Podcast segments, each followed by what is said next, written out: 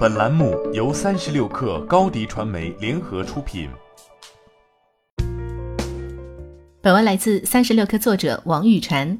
四年前，苹果在笔记本电脑 MacBook 产品线中引入了新的按键设计——蝶式结构，它带来了两极差异的用户体验，为苹果招来了集体诉讼，使得苹果低头道歉并承诺免费维修。现在，这个设计可能要彻底消失了。苹果分析师在新投资者报告中写道：“苹果计划从2020年开始，将其整个 MacBook 产品线都换用简式机械键盘。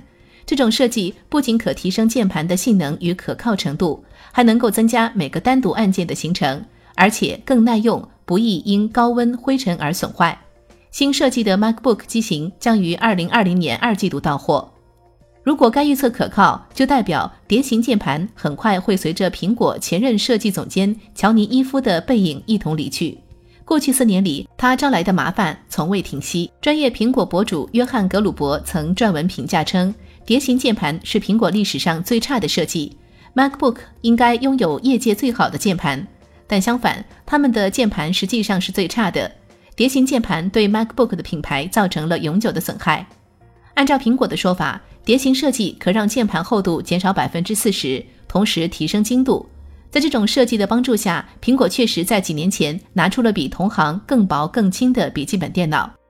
二零一八年，在美国加利福尼亚州，两位发起人代表遭遇蝶形键盘故障的所有 MacBook 用户，向苹果发起了集体诉讼。美国科技网站也发起了请愿书，呼吁苹果公司召回所有带蝶式键盘的 MacBook，并称这种硬件设计有缺陷。请愿书在一周内获得了一万七千个签名支持。同年六月，苹果罕见地公开道歉，承认二零一六至二零一七年 MacBook 和 MacBook Pro 笔记本电脑的一些用户使用早期版本的蝴蝶开关时遇到了键盘问题，并提供了一个延长保修期至四年的解决方案。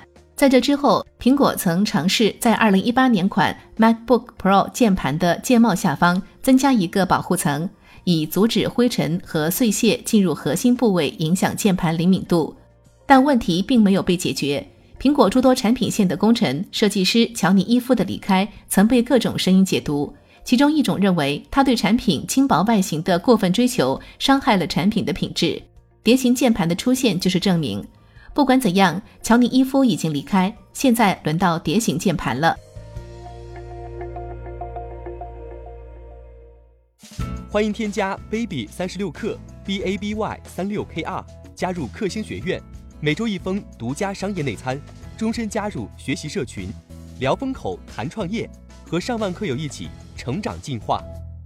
高迪传媒，我们制造影响力。商务合作，请关注新浪微博高迪传媒。